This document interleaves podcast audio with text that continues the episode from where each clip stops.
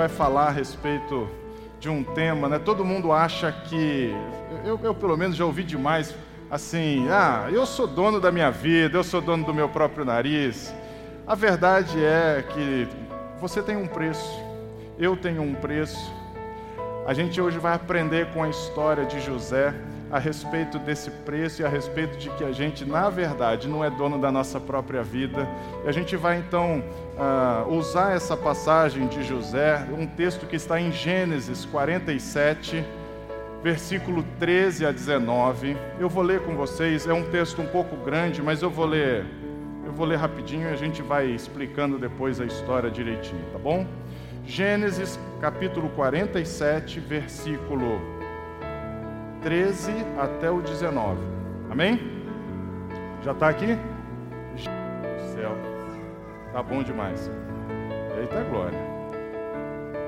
A palavra do Senhor nos diz assim: E não havia pão em toda a terra, porque a fome era muito grave, de modo que a terra do Egito e a terra do Canaã, terra de Canaã, desfaleciam por causa da fome. Então José recolheu todo o dinheiro que se achou na terra do Egito e na terra de Canaã pelo trigo que compravam. E José trouxe o dinheiro à casa de Faraó. Acabando-se, pois, o dinheiro na terra do Egito e na terra de Canaã, vieram todos os egípcios a José, dizendo: Dá-nos pão, porque morreremos em tua presença, porquanto dinheiro nos falta. E José disse: Dai o vosso gado, e eu vos darei e eu vou-lo darei por vosso gado, se falta o dinheiro. Então trouxeram o seu gado a José, e José deu-lhes pão em troca de cavalos e ovelhas, e das vacas e dos jumentos, e o sustentou de pão aquele ano por todo o seu gado. E acabado aquele ano, vieram a ele no segundo ano e disseram-lhe: Não ocultaremos ao meu senhor que o dinheiro acabou. E o meu senhor possui os animais, e nenhuma outra coisa nos ficou diante do meu senhor senão o nosso corpo e a nossa terra. Por que morreremos diante dos teus olhos, tanto nós como a nossa terra? Compra-nos a nós e a nossa terra por pão. A nós e a nossa e nós e a nossa terra seremos servos de Faraó.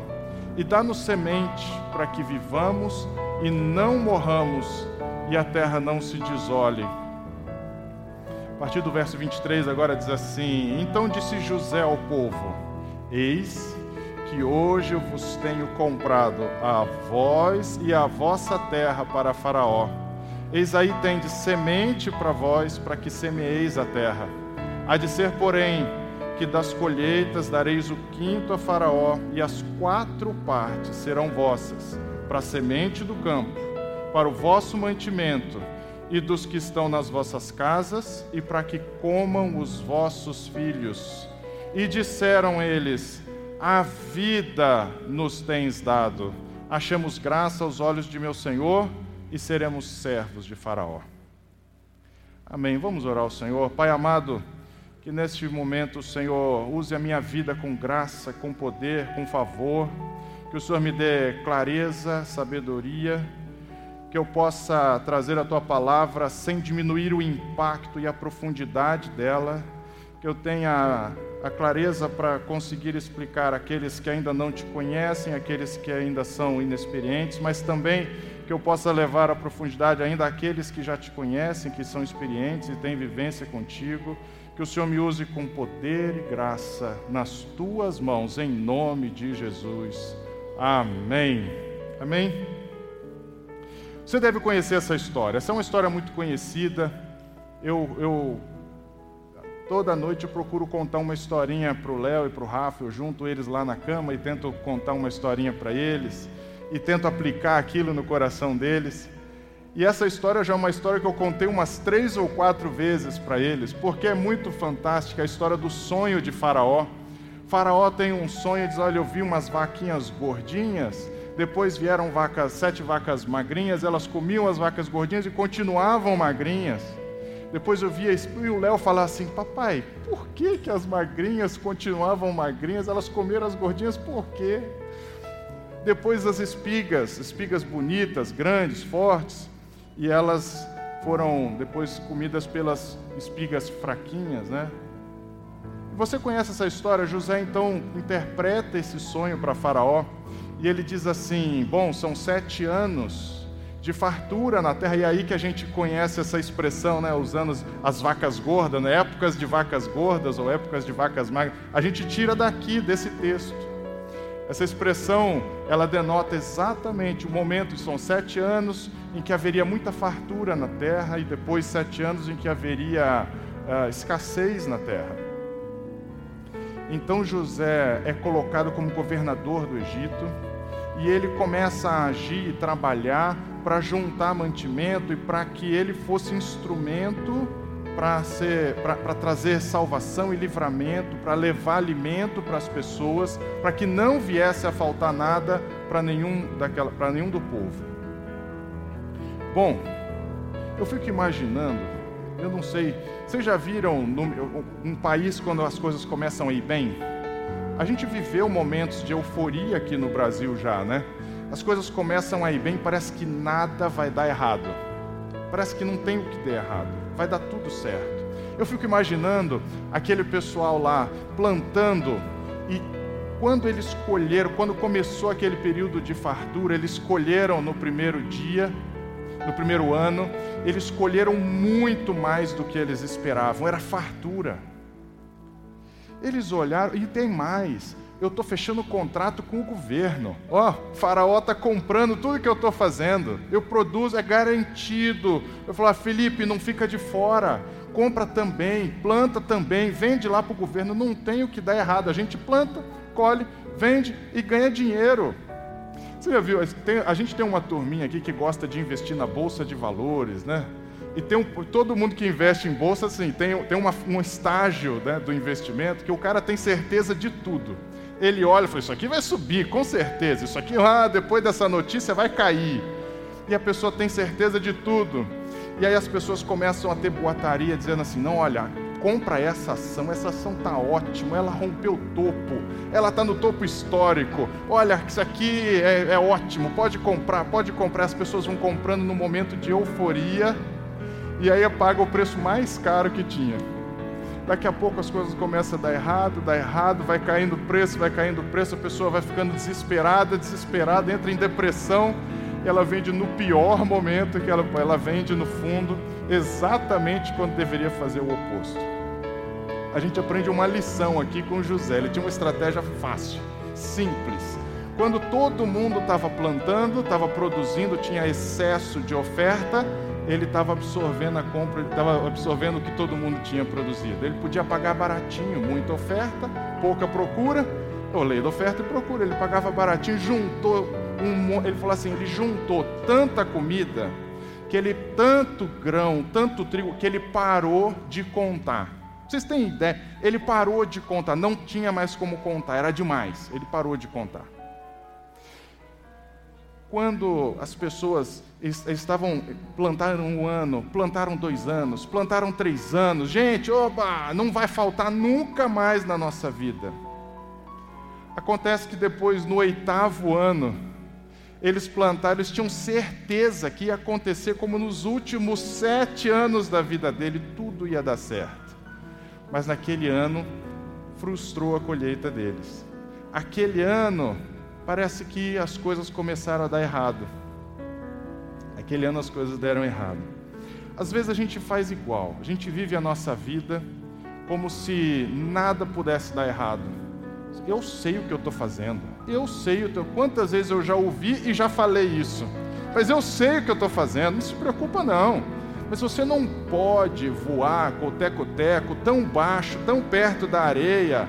Mas eu sei o que eu estou fazendo e vim aqui, ó, de, de, do Rio Grande do Norte para cá, lambendo a areia, assim, coisa de maluco. Mas eu sei o que eu estou fazendo, sem nada. Qualquer coisa que pudesse dar errado já era. A gente vai aprendendo com o tempo. Parece que isso os anos vão ensinando, né? A gente vai aprendendo que às vezes as coisas não dão certo. A gente vai vendo, vai com as nossas experiências, que nem tudo que você acha que estava no seu controle, de fato está no seu controle. Você diz assim: não, eu não preciso me preocupar com nada. Você pode ficar tranquilo. Isso aí, ó, eu garanto, eu sei, eu sei, eu garanto. eu posso apostar tudo nisso aqui porque eu sei o que eu estou fazendo. Não, não faz isso não. Você faz os seus planos, você acha que nada vai dar errado, mas a gente já aprendeu na a última vez eu falei a respeito do tabernáculo, né? Falei a respeito do tabernáculo e falei a respeito de um tempo determinado. Falei a respeito de um tempo determinado. As coisas têm um tempo na nossa vida. Elas têm um tempo. A nossa visão é limitada. A gente vê no máximo até a próxima curva da nossa vida. Deus está olhando de cima, ele já conhece tudo. José conhecia os tempos. Ele sabia que ele teria quais seriam os tempos de fartura, quais seriam os tempos de escassez. Ele já conhecia tudo, o Senhor já havia revelado a ele. Mas as pessoas não conheciam isso. As pessoas estavam vivendo a vida como se tudo fosse sempre dar certo. De repente, a água acabou, secou, a plantação não frustrou, os animais já não conseguiam comer. Você percebe como tudo está interconectado? Porque às vezes faltou água, na verdade a água leva a não ter colheita, que leva a não ter comida para o gado, que leva você a não ter seu sustento, você não tem mais ferramenta de trabalho, você não tem mais água, você também não tem renovo, não tem higiene, tudo dá errado, tudo, parece que tudo dá errado. Às vezes, às vezes isso acontece na sua vida. Você estava num emprego que você fala: Isso aqui tá bom, isso aqui tá legal, eu, tá tudo dando certo. Mas de repente você vê: Pera um pouquinho, começou a dar errado. O que eu achei que ia dar certo para sempre, agora parece que está minguando. As vaquinhas que eram gordas, agora parece que estão mirrando. Às vezes parece que estão mirrando. E você? Eu sei que hoje Deus está falando aqui com algumas pessoas que estão se esforçando, estão trabalhando, estão semeando, mas não estão não estão conseguindo ainda colher o fruto daquilo que eles estão semeando, não estão vendo o resultado daquilo que eles estão plantando, e não é no único aspecto da vida, não. Às vezes parece que assim está tudo dando errado ao mesmo tempo. Eu esperava que isso aqui fosse dar certo, mas deu errado. Eu esperava que naquele, naquele aspecto da minha vida aquilo fosse funcionar e não está funcionando. Você está cansado fisicamente, você está trabalhando demais. Você tem insistido, você não está desistindo. Você está cansado emocionalmente. Emocionalmente porque você já está frustrado de tanto que você está fazendo as coisas e não vê resultado. Você, se sente fracassado. Esse é um dos piores sentimentos quando a gente se sente fracassado. Eu estou fazendo, tudo que eu faço dá errado. Você está cansado espiritualmente. Espiritualmente, Senhor, eu me sinto abandonado. O Senhor não está lembrando de mim. O Senhor não está lembrando de mim. Você perceba uma coisa: a fome, ela chegou para o Egito, mas ela também chegou na terra de Canaã terra de Canaã era a terra de José. Você acha que as coisas só vão dar errado lá fora e que nada vai acontecer aqui dentro? Não, espera um pouquinho. Às vezes algumas coisas acontecem na nossa vida. Elas vão acontecer. Mas é importante que a gente entenda que a nossa vida está nas mãos do Pai, que nada acontece por acaso, que a gente está sujeito a um plano, a um plano dele, e o plano dele é sempre se aproximar da gente, é sempre se aproximar da gente dá uma olhadinha. Essas coisas, a fome veio para a terra de Canaã, assim como veio para a terra do Egito, mas ela veio depois de alguma coisa, depois de um marco. Eu não sei se vocês se lembram da história, mas José, ele era o filho querido, filho amado do pai dele, Jacó. Ele era o filho amado dele. Ele era filho de Raquel. Raquel era aquela por quem Jacó tinha trabalhado durante 14 anos. Trabalhou sete anos Labão enganou ele, entregou Lia. E aí ele trabalhou mais sete anos. Agora eu consegui aquela que eu amava. E a Bíblia diz assim: E foram para ele como poucos dias, aqueles 14 anos, pelo tanto que a amava. Ele amava tanto que aquilo foi como nada. Mas logo ele, ele viveu com Raquel. Ele teve o primeiro filho de Raquel, que era José. Era o filho, ele já era velho, era o filho da velhice dele ele tinha um carinho especial por ele, era o filho da mulher que ele amava e o filho da velhice dele. Depois, os irmãos de José tinham ciúme disso. E aí pegaram José, Um dia Jacó falou o seguinte: José, vai ver como estão tá os seus irmãos, vai ver se está tudo bem com eles, vai ver se está tudo bem com eles, vai lá no campo procurar por eles. E sai José atrás dos irmãos. A Bíblia descreve assim: a Bíblia escreve assim: quando ele vai atrás dos irmãos, ele não achou os irmãos, ele não estava onde ele estava procurando. Ele falou assim: cadê eles? Você viu meus irmãos? Ah, eles já não estão mais aqui. Vocês lembram quando eu falei do tabernáculo? Que Deus ele faz um lugar para habitar com a gente.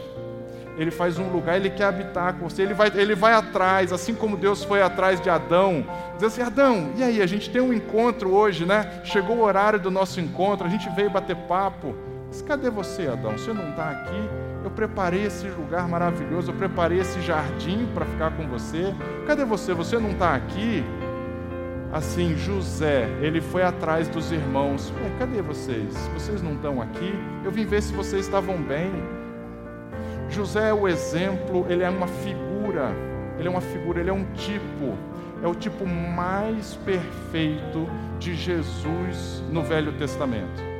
José, ele é o símbolo, ele é o tipo, a figura mais perfeita de Jesus no Velho Testamento. Olha o que eu estou descrevendo, ele era o filho amado do pai dele. Ele é o filho amado do pai. Né, Jesus dizendo: Olha, quando ele, Jesus foi batizado, esse é o meu filho amado em quem eu me comprazo. Jacó, ele, José, ele, é, ele foi ver onde estavam os seus irmãos, mas os seus irmãos o rejeitaram. E eis que ele veio para os seus, e os seus não o receberam. Jesus veio para os seus, os seus não receberam, mas a todos quanto receberam, deu-lhes o poder de serem chamados filhos de Deus.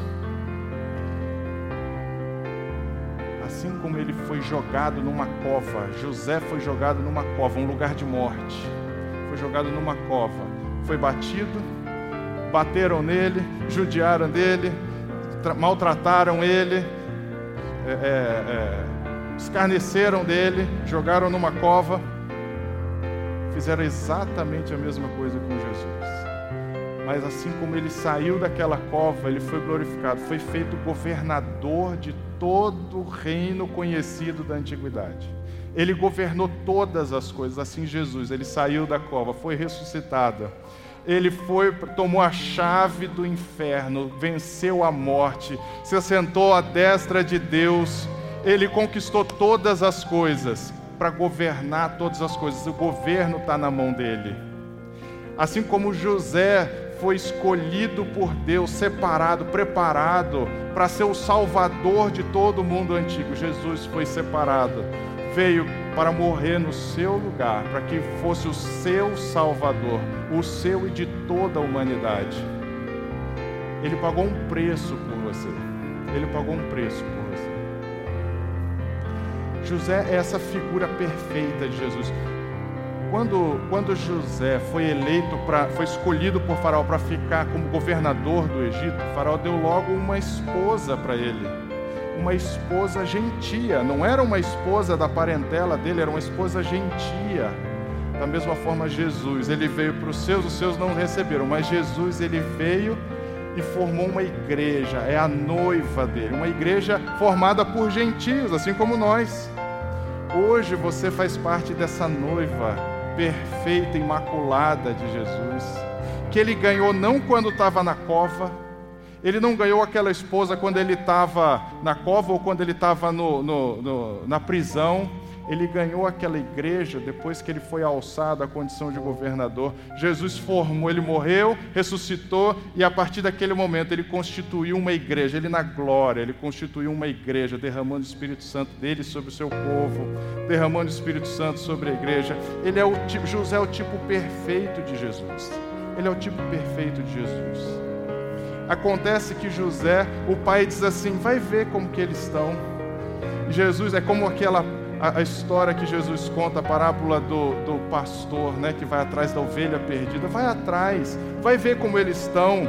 E ele vai atrás para ver se os irmãos estavam bem. Ele fala: cadê? Eles não estão aqui. Onde é que eles estão? Cadê a ovelha que eu tinha separado? Eu preparei um aprisco. Aqui eu tenho segurança, aqui tem, aqui tem comida, aqui tem saúde, tem remédio. Mas cadê a ovelha? Ela não está, não tem problema. Eu vou atrás dela. E José foi atrás. Assim como aquele pastor foi atrás da ovelha e subiu o morro, desce morro, procura atrás de arbusto, vê onde que está o lobo, vai atrás das coisas, e ele vai, a Bíblia diz assim, ele vai, procura diligentemente até encontrar, ele não vai parar, ele não vai parar. E José foi atrás dos irmãos, até que ele encontrou aqueles irmãos. E quando ele chega para falar assim, vocês estão bem? Os irmãos eles falam assim, lá vem o sonhador, lá vem o sonhador, vamos pegar ele, vamos bater nele, vamos botar ele numa cova. E foi exatamente aquilo que os judeus fizeram com Jesus. Agora você já parou para pensar? Às vezes a gente olha para trás e diz assim: Poxa, como eles foram ruins, hein? Olha o que, que eles fizeram com Jesus. Será que a gente não faz igual hoje? Alguém te apresenta um Jesus maravilhoso, que quer saber se você está bem, que se importa com você. Você diz assim: de novo, lá vem ele com essa história, lá vem Fulano desse jeito, quer saber? Deixa ele para lá eu vou me afastar dele. Eu vou me afastar dele. Vende para os midianitas. Vende para essa caravana que está passando. Deixa ele ficar longe da nossa frente. Eu não quero ver, não. A partir daquele momento, eles achavam que a vida dele ia continuar do mesmo jeito, mas a fome veio na terra depois que eles se afastaram do irmão deles. A fome veio depois que José estava longe deles. Às vezes você olha assim, por que, que as coisas estão mirrando na minha vida? Toda vez que você encontrar um, um momento desse na sua vida, para para olhar. Será que você está distante de Jesus? Será que Ele está longe de você? Será que Ele está te encontrando? Ele quer saber se você está bem, mas Ele está te encontrando. Engraçado, quando, quando José estava dentro da casa, ele ia ver se os irmãos estavam bem ele ia ver se os irmãos estavam bem. Aqui tem um segredo também. Às vezes você diz assim: bom, eu sou temente a Deus. Ah, uma mulher é temente a Deus, mas o marido não é. O marido está agindo de qualquer jeito. Tem um segredo aqui. Enquanto José estava na casa, não vinha fome sobre eles. Enquanto José esteve na casa, não vinha fome sobre eles. Existe um segredo. A mulher ela, a mulher que está aos pés do Senhor, ela santifica o marido. A casa dela inteira é abençoada, porque onde tem luz, as trevas vão embora. Às vezes o marido ele é, ele é cristão, ele é temente a Deus, a esposa ainda não conhece Deus, mas onde ele estiver, a luz do Senhor está com ele, as trevas vão embora. Não tem fome naquele lugar. Existe esse segredo, existe esse segredo. Onde José está, não vai ter fome. Onde José estiver, a fome vai embora. Quando, quando, quando você está seguindo a sua vida, de repente, de uma hora para outra, de um ano para o outro, você semeou sete anos, estava tudo, tudo indo bem, mas de uma hora para outra, você diz assim: peraí, parece que as coisas não estão mais indo bem, o emprego que era bom ficou insustentável. A saúde que era de ferro, tudo dava super bem, agora você sente o peso de um diagnóstico que é assustador. O dinheiro que sempre sobrou, agora está faltando e você não vê como que você vai prover para sua casa no futuro. O relacionamento que você achava que estava tudo bem, que era legal, agora é só marcado por brigas, por desentendimentos, por contendas, desrespeito de lado a lado. As coisas vão minguando na sua vida. A sociedade que você tinha na empresa não, vai estar tá tudo dando certo, a gente ganha o nosso dinheiro, de repente você não consegue se acertar com seu sócio, você não consegue uh, ter um entendimento, chegar em um consenso, ninguém quer ceder em nada, as coisas vão mudando. O que é que mudou? Que é que mudou? Para você, essa mudança pode até ser uma surpresa, mas para José não era. Ele sabia exatamente quais seriam os anos de fartura e os anos de escassez. Ele sabia que daquele ano para frente as coisas iriam mudar. Pode ser uma surpresa para você. Você pode falar assim: nossa, agora eu fui surpreendido. Jesus também deve estar surpreendido com isso que está acontecendo. Senhor, o senhor não está olhando para mim? Não, ele não só está olhando para você, como ele já passou aqueles sete anos arrumando todas as coisas para quando chegasse esse dia. Ele passou sete anos construindo celeiros, treinando pessoas, colocando cada um no seu lugar, alinhando os, os métodos, os processos, para no dia que precisasse, tudo tivesse à disposição para a salvação das pessoas. Você acha que para você é uma surpresa, mas ele ainda está no trono, governando e sabendo os tempos da sua vida. Ele sabe o que você vai passar, ele já sabia o dia que você ia se desencantar com aquele emprego. Ele sabia quando você ia receber aquele diagnóstico tão difícil e como você ia precisar de apoio a partir daquele dia.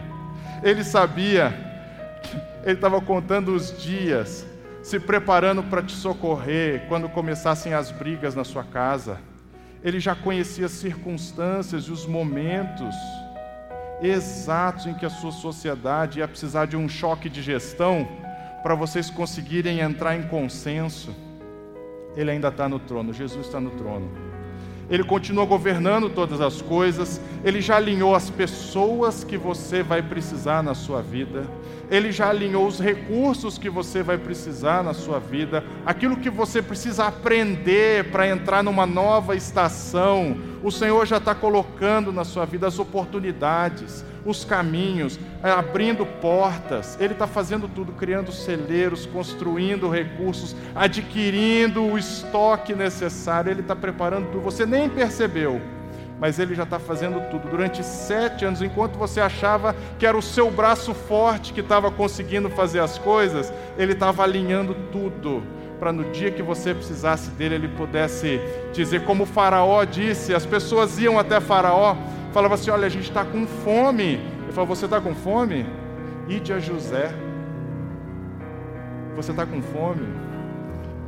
Vai a Jesus. Vai a Jesus. Eu sou o caminho, a verdade e a vida. Ele é o caminho, a verdade e a vida. Você precisa de alguma coisa, vai a Ele. Ide a José. Ide a José. Ele diz assim: não adianta você vir falar comigo, não. Quem está organizando tudo isso daqui é Jesus, ó. É Jesus, é Ele, é Ele não acha que é seu braço, não acha que foram as suas decisões, você sabe mais que todo mundo, não. Agora é hora de você ir para o único, aquele único que pode resolver teu problema, é Jesus. Tudo o que ele quer, pensa nisso, tudo o que ele quer é que você se aproxime dele. Imagina José, ele estava lá governando todas as coisas, e o coração dele, o que, que ele queria? Ele não queria o mal dos irmãos, ele queria a proximidade com os irmãos. Ele queria a família dele perto dele. Ele queria a família dele. Não importa se ele foi traído, não importa se ele foi jogado numa cova, não importa se ele foi humilhado, vendido, vendido por 30 moedas. Mais um simbolismo dessa, dessa figura de José com Jesus. Ele foi vendido ele foi traído e ainda assim o coração dele era assim: olha, eu queria minha família aqui, eu queria minha família aqui pertinho de mim. Eu quero falar a respeito de alguns níveis de relacionamento com Cristo. Níveis de relacionamento com Cristo. Imagina o seguinte, níveis de entrega, né? Eu falei isso de novo, falei quando falei do tabernáculo, né? Eu falei que existia níveis de habitação, as pessoas podiam habitar, todo mundo podia habitar debaixo da nuvem. Algumas pessoas iam até o átrio, mas algumas poucas pessoas usufruíam da proteção da tenda. Vocês lembram disso? Pois bem, hoje eu quero falar sobre níveis de entrega, de relacionamento, de proximidade com Ele. Aqui esse texto ele narra essa sequência, esse nível, essa, essa, essa como, como Deus conduz as coisas para te aproximar dele, para te trazer próximo dele. O povo diz assim: o povo foi até ele e ele diz assim: e José, o povo foi até bom, e de José, e o povo foi a José. Aí José fez o seguinte: recolheu o dinheiro, as pessoas foram lá e compraram a comida. Compraram a comida. Acho tão curioso às vezes você tem uma situação muito desafiadora na sua frente, agora eu estou sentindo uma necessidade, eu estou precisando de uma benção no meu emprego, estou precisando de uma benção na minha saúde. Senhor, seguinte, eu tenho recurso aqui, ó. Eu sou bom demais.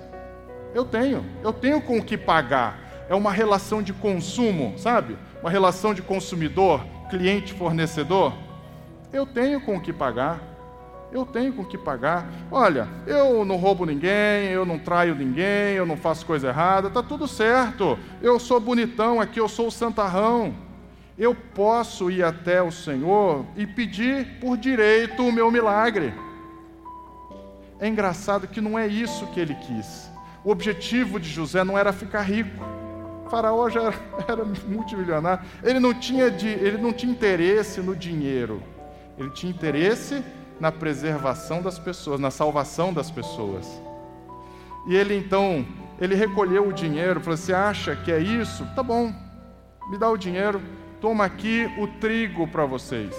Pode levar o trigo embora. Eles levam o trigo embora.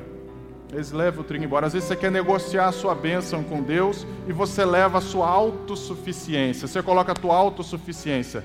Eu queria deixar isso bem claro.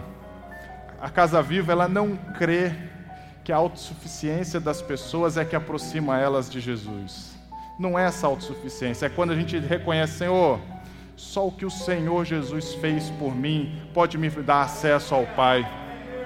É o que o Senhor fez. O Senhor alinhou todos os recursos para a salvação da minha vida.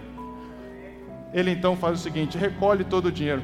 Ele recolheu todo o dinheiro todo o dinheiro. Se um dia a gente achou, tinha presunção de achar que a gente era autossuficiente, que eu tinha razão em comprar, que eu posso dar o dinheiro e levar tudo de volta, você tinha isso? Tá bom, ele vai tirar isso. Ele vai tirar isso da sua vida. Ele vai te ensinar que não é a teu braço, não é a tua autossuficiência que vai te fazer conquistar o favor dele. É um favor inconquistável, imerecível, impagável. Não temos o suficiente para pagar. Acabou o dinheiro. Vocês imaginam acabar com toda a moeda em circulação no país? Foi o que José fez. Ele acabou com tudo, levou tudo. Vocês acham que vocês têm o suficiente? Não tem, vai faltar ainda. Mas pode levar o trigo para vocês. Pode levar o trigo para vocês. É engraçado não é porque às vezes a gente vem com a nossa autossuficiência, achando que a gente tem direito, que a gente é intitulado aquilo, que Jesus despreza a gente. Ele ainda nos ouve, ele ainda nos atende. Você acha que você vai chegar a ele? Pode chegar do jeito errado. Jesus, quando ele estava passeando entre as pessoas, ele estava agindo no meio da multidão, a Bíblia diz assim, ele mostra também uma evolução e diz assim: ele curou alguns depois a Bíblia diz assim: Ele curou a muitos. Em outra passagem diz: Ele curava a todos, a todos. As pessoas iam até Ele, podiam até ir pelo motivo errado. Elas pessoas iam até Ele porque queriam a cura e não aquele que tinha o poder de curar. As pessoas iam até Ele porque queriam o pão, não aquele que multiplicava o pão. E engraçado, e nem por isso Jesus deixou de dar o pão multiplicado para aquelas pessoas. Quer dizer, vocês estão vindo até mim, não por o que eu estou ensinando, vocês estão vindo até mim pelo, pelo pão que eu, eu dou para vocês. Mas não tem problema, eles ainda saíram com pão. Você acha que você vai chegar a Jesus trazendo a sua necessidade e ele vai te mandar embora? Não vai, não você vai receber seu milagre, você vai ter sua vida restaurada, você vai ter seu casamento preservado, você vai ter seu emprego preservado, teu sustento garantido. Ele ainda vai te dar o trigo, não vai te faltar. Mas não é o que ele quer. Ele quer mais. Quando acabou o trigo, as pessoas voltaram a José. E chegaram em José e disseram o seguinte: José, dinheiro nos falta. Ó, puxaram aqui o bolso e falou: não tem nada se eu achava que antes eu tinha alguma coisa para trazer para você, eu preciso reconhecer, eu não tenho nada. Aí José disse o seguinte: é, mas ainda, ainda tem alguma coisinha assim. Vocês têm o gado de vocês, não tem? Você tem o gado de vocês. Esse gado, me passa o gado para cá e vocês agora não vão mais levar trigo, vocês já vão levar pão. Tem diferença entre levar trigo e levar pão. Um você precisa trabalhar, se ninguém come trigo, né? Você precisa trabalhar ele. Mas Jesus ele quer dizer assim: não, eu posso fazer mais por você. Eu vou trabalhar um pouco mais isso. Vocês, você vai me dar o gado de vocês, vocês vão levar pão agora para casa. Eu vou fazer algo mais. Eu quero fazer mais por você. Eu vou dar uma coisa mais elaborada na vida de vocês. Vocês vão entender que o meu relacionamento com vocês é mais próximo, é mais íntimo, mas eu quero uma coisa: o gado de vocês, eu quero para mim. O gado de vocês. Eu não sei se vocês se lembram de um texto, um texto que Jesus compartilhou uma história e disse assim: um homem foi se casar e ele convidou algumas pessoas para o seu casamento. Ele convidou uma pessoa e ela disse assim: Eu comprei um campo, preciso ir vê-lo. Convidou outra pessoa e falou assim: Eu comprei uma junta de bois, eu preciso experimentar essa junta de bois. O outro diz assim: Eu casei, peço que você me tenha por excusado. Eu gosto de deixar a própria Bíblia interpretar ela mesma. A, Bíblia interpreta a própria Bíblia. Trava a língua falar isso, hein? A Bíblia interpreta a própria Bíblia. Quando você fala o seguinte, olha, eles, ele pediu o gado deles. Eu não sei como vocês, se vocês se lembram disso, mas naquela época não tinha trator Massey Ferguson, não tinha Case New Holland, não tinha nada disso. Não tinha John Deere. Sabe o que tinha? Gado. Era o gado que você usava para arar a terra você, quando estava arando a terra, você usava o gado e ficava olhando para baixo, aquilo te prendia à terra. Tudo que Jesus quer é tirar de você aquilo que ainda te prende ao campo de interesse humano, te afasta de participar do casamento que Ele está chamando você para participar. Esse campo de interesse, Ele quer tirar isso de você, fala assim: para, gente, seu emprego é mais importante do que o relacionamento comigo? Você vive viajando, você não tem tempo, não quer saber de nada, você está aqui preso com o seu gado à terra. Espera um pouquinho, deixa eu tirar isso de você. Eu vou te dar pão. E a Bíblia ainda diz assim: e eles viveram um ano inteiro. Quando vendeu o trigo, eu não sei se vocês percebem isso, quando vendeu o trigo, ele não durou muito a voltar. Mas quando vendeu o pão, ele falou, eles viveram um ano inteiro daquilo. Mas primeiro, olha como quanto você mais chega perto de Jesus, mais sustento você recebe dele.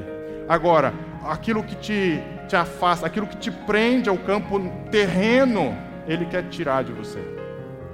Eu quero ter uma saúde maravilhosa e não tem nada de errado com isso, queira mesmo, queira mesmo. Você tem o templo do Espírito Santo, você recebeu esse templo do Espírito Santo. Agora é o seguinte: eu não venho para a igreja porque todo domingo de manhã eu quero correr na lagoa. Olha, eu estou preso ainda aqui. Gente, você não sabe que foi Ele que fez você. Ele que te fez, Ele que preparou todas as coisas para você.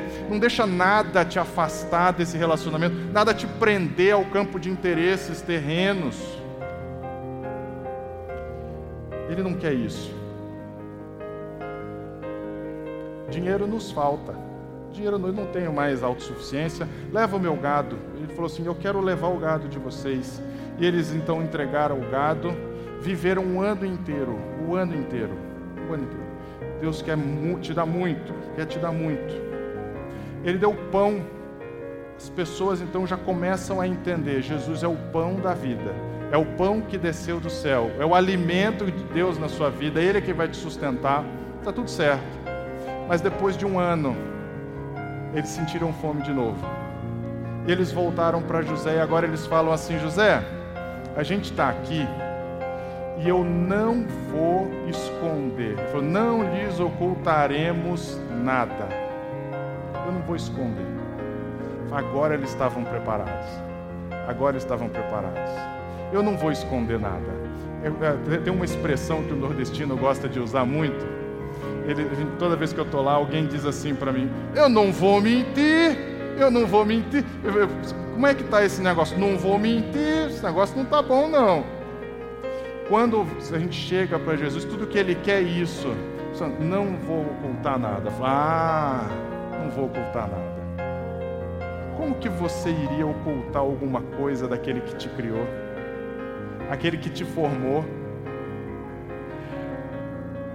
Salmo 139, ele diz assim: Senhor, tu me sondaste e me conheces. Tu conheces o meu assentar e o meu levantar. De longe, tu entendes o meu pensamento. O Senhor sabe, eu não vou te ocultar nada. cercas o meu andar e o meu deitar, e conheces todos os meus caminhos, sem que haja uma palavra na minha língua, eis que, ó Senhor, tudo conheces. Tu me cercaste em volta, puseste sobre mim a tua mão, a tua mão. Tal ciência para mim é maravilhosíssima, tão alta que não posso atingir. Para onde eu me irei do teu espírito? Como é que eu vou esconder alguma coisa dele? Para onde eu fugirei da sua face? Como é que eu vou me esconder? Como é que eu vou dizer que está tudo bem quando ele conhece o seu coração, quando você está no seu quarto orando a ele? Como que eu vou fugir? Se eu subir ao céu, tu aí estás. Senhor, o Senhor conhece meu coração quando eu estou desesperado, quando eu sei que eu não tenho que eu não tenho a direção para a minha vida, que eu não sei o que fazer, o Senhor me conhece. Se eu tomar as asas da alva e habitar nas extremidades do mar, até ali a tua mão me guiará, a tua destra me susterá. Se disser de certo que as trevas me encobrirão, está tudo dando errado mas a, a noite será luz à roda de mim. Ele vai, ser, vai iluminar a tua vida, Ele não vai deixar faltar nada para você. Nem ainda as trevas me escondem de ti. Você pode achar que Ele não está te vendo, tamanha dificuldade ao seu redor, tamanhas trevas ao seu redor, mas nem elas te escondem dele. A noite para o Senhor resplandece como o dia, e as trevas e luz para ti são a mesma coisa, pois possuíste o meu interior, entreteceste-me no ventre da minha mãe, eu te louvarei, porque de um modo terrível e tão maravilhoso eu fui formado.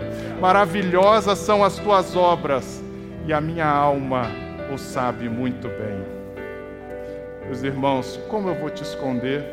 Eu não vou te esconder nada o Senhor conhece, o Senhor conhece cada pensamento, o Senhor conhece cada necessidade, a minha vergonha de admitir que eu não sei o que fazer daqui para frente. Quando todo mundo depende na minha, na minha casa, eles dependem de mim, eles pedem a minha ajuda, pedem o meu socorro, mas tem hora que nem eu sei o que fazer, e isso me dá vergonha. Como eu não sei o que fazer, o que, que eu vou dizer para eles? Como que eles vão depender de mim? Ah, Senhor, eu não vou te esconder porque eu não tenho mais dinheiro, minha autossuficiência já foi embora. Eu não tenho mais gado, aquilo que me prendia dos interesses terrenos, já não me prende mais. Não me prende mais. Senhor, eu não tenho nada. Eu só tenho duas coisas. Eu tenho a terra e a minha própria vida. De novo, né? Vamos deixar a Bíblia interpretar a Bíblia, né? A Bíblia diz o seguinte: um semeador saiu a semear e a, e a semente caiu na terra. Depois os discípulos perguntando: Senhor, o que, que é isso? Bom, a semente é a palavra dele, e a terra é o coração do homem. Senhor, eu não tenho nada, eu só tenho duas coisas: eu tenho o meu coração. Eu tenho o meu coração. Eu já não tenho mais nada meu, mas o meu coração é para o Senhor. E eu tenho a minha vida. Agora faz uma coisa compra-nos hoje. Senhor, compra a minha vida. Porque se o Senhor, se eu for teu, o Senhor vai cuidar de mim. Se eu for teu, o Senhor não vai deixar nada acontecer com a minha vida. E aí você lembra de uma palavra que diz assim: "Ah, vocês são propriedade particular, exclusiva de Deus". A palavra de José para eles foi: "Hoje eu vos tenho comprado". Hoje eu vos tenho comprado. Hoje Jesus te trouxe aqui para que você tivesse a visão daquilo que ele fez por você. Para que você soubesse que você não é dono do seu próprio nariz, você não é dono da sua vida, ao contrário, a sua vida está nas mãos dele, está nas mãos de Cristo. Ele que morreu, entregou a vida dele, pagou o maior preço que poderia pela sua vida, para que hoje você pudesse chegar e falar assim: Senhor, eu não tenho nada, eu não tenho, tudo que eu tenho está aqui, o meu coração e a minha vida. Eu quero ser teu, eu quero ser teu servo, eu quero pertencer a ti. Eis que hoje vos tenho comprado. Aquele que vem a mim, de maneira nenhuma lançarei fora. Você quer, você quer ser meu servo? Ah, eis que hoje eu tenho comprado. Eu hoje eu tenho comprado. Timóteo diz assim: Pois há um só Deus e um só mediador entre Deus e a humanidade, o homem Jesus Cristo. Ele deu a sua vida para comprar a liberdade de todos. E essa é a mensagem que foi entregue ao mundo no momento oportuno. Você acha que você pertence a Ele só porque você resolveu se entregar? Não. Foi pago um alto preço. E foi com a vida dele que ele pagou o preço pela sua vida. E você hoje pode viver a vida que ele te deu. Então vive ela como ele viveria. Vive ela em santidade, adorando ao nome do Senhor, rendendo honra, honra ao nome do Senhor. Senhor, a palavra que aquele povo deu para José foi: a vida o Senhor tem nos dado. A vida tens nos dado. Eu não tinha nada, o Senhor me comprou, a vida o Senhor tem nos dado. Ele diz assim: não tem problema, eu hoje estou te comprando, mas não só eu estou te comprando, eu agora vou fazer o seguinte: eu estou comprando vocês, estou comprando a terra de vocês, o gado já é meu e eu tenho toda a semente que vocês vão precisar. E eu vou fazer o seguinte: você pode continuar morando nessa terra. Você pode continuar usufruindo do gado, que é a sua ferramenta de trabalho, pode continuar. Você pode continuar usando a semente para semear. Percebe a evolução? Primeiro ele recebeu trigo, depois ele recebeu o pão, agora ele recebe a semente. Ele não quer mais te dar uma coisa para você ter que ficar mendigando depois e depois e não. Ele quer que você multiplique na sua vida, abunde na sua vida, transborde na sua vida. Ele vai te dar semente mas você precisa fazer uma coisa, ele diz a semente, para que vocês semeiem a terra. Vocês semeiem a terra. Tudo é dele, tudo é dele, tudo é dele. A palavra dele vai germinar no seu coração hoje, vai te encher de esperança, vai encher de fé, vai te fazer forte para superar qualquer obstáculo na sua vida, vai te fazer confiar que você tem um futuro, tem esperança. Agora eu posso plantar porque a minha semente vai produzir a minha semente vai produzir. José então recebe a família dele e ele diz assim: agora vocês vão habitar no melhor da terra. Vocês não vão habitar em qualquer lugar, não. Eu vou cuidar de vocês, vocês, vocês vão ter mantimento todos os dias da vida de vocês. Agora está aqui, você pode ficar com a terra, pode ficar com o gado, pode ficar com a semente. Mas lembra de uma coisa: você vai dar um quinto para Faraó. Você não vai poder se esquecer que tudo é dele. Você está conduzindo a sua vida porque Deus te resgatou, você foi comprado, você teve o livramento quando precisava, quando Deus te olhou no hospital e te tirou de lá, você falou: Obrigado, Senhor, porque eu sou teu. Obrigado quando o Senhor restaurou meu casamento, eu achei que estava tudo perdido, o Senhor trouxe ele de volta. Obrigado porque o Senhor restaurou meu emprego, minha oportunidade de sustento. O Senhor restaurou a minha família, meu relacionamento em casa. Obrigado, mas agora é o seguinte: não esquece não. Tudo que você tem é dele. Tudo que você tem foi ele que te deu e a própria vida, a vida nos tens dado. Não esquece não. José falou o seguinte: vocês vão dar um quinto para Faraó. O objetivo não era, Faraó era dono de tudo, ele era dono de todas as coisas. Ele só queria que o povo se lembrasse o seguinte: vocês vão seguir a vida de vocês melhor do que estava antes. Mas agora não se esquece por conta de quem que vocês têm essa vida nova. Não esquece que essa vida nova que vocês têm é porque vocês foram comprados. Vocês foram comprados. Não esquece disso, não. Toda honra seja dele. Você pode glorificar o Senhor reconhecendo que Ele comprou a sua vida, que Ele restaurou as condições da sua vida, Ele restaurou a alegria, o prazer, a... Ele restaurou a paz no seu coração, teu relacionamento, tua saúde. Mas agora reconheça. Ela vai dizer assim: Mas eu vim para que tenhais vida e uma vida em abundância. Oi, eis que hoje eu vos tenho comprado você foi comprado. Começa a adorar o nome do Senhor. Pode se colocar em pé. Nós já estamos encerrando. Eu queria que você se lembrasse disso, que toda honra pertence a Ele, porque se hoje você tem vida, é porque Ele tem sustentado você. Se hoje você tem alegria no seu coração, é porque Ele renovou a sua alegria. Se você tem sustento, é porque Ele proveu todas as coisas. Se você tem esperança de que você vai ter semente para você, para sua família, para seus filhos, é porque Ele deu a semente. Comece a adorar o nome do Senhor. Reconheça que você pertence a Ele. Quando você reconhece que não é o dono da sua própria vida, que não está largada a sua própria sorte, mas que você pertence ao Deus Todo-Poderoso, aquele que está sentado no trono, aquele que tem a última palavra aquele que governa sobre todas as coisas, que tem os seus dias e tem a sua vida nas mãos dele. Quando você reconhece isso, você pode receber dele o melhor, você pode tomar posse de cada promessa, de cada bênção, você pode dar frutos, você pode ser bênção, você pode ver o favor e a graça dele se multiplicarem na sua vida. Amém? Vocês foram abençoados? Levante suas mãos, vamos orar o nome do Senhor. Pai amado, que cada vida seja abençoada e receba semente para a sua vida. Que possa dar a honra devida ao Senhor. Possamos reconhecer que a vida o Senhor tem nos dado. Pai amado, que durante essa semana o Senhor multiplique o teu favor e a tua graça sobre cada um.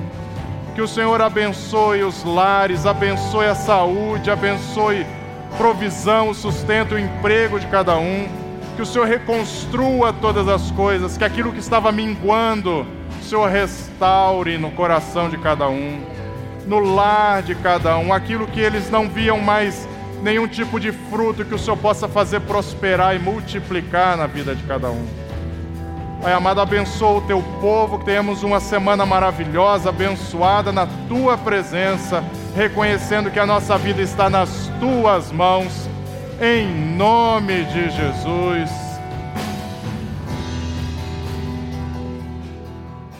O conteúdo desse podcast foi retirado das lives do canal Casa Aviva Online. Inscreva-se no YouTube.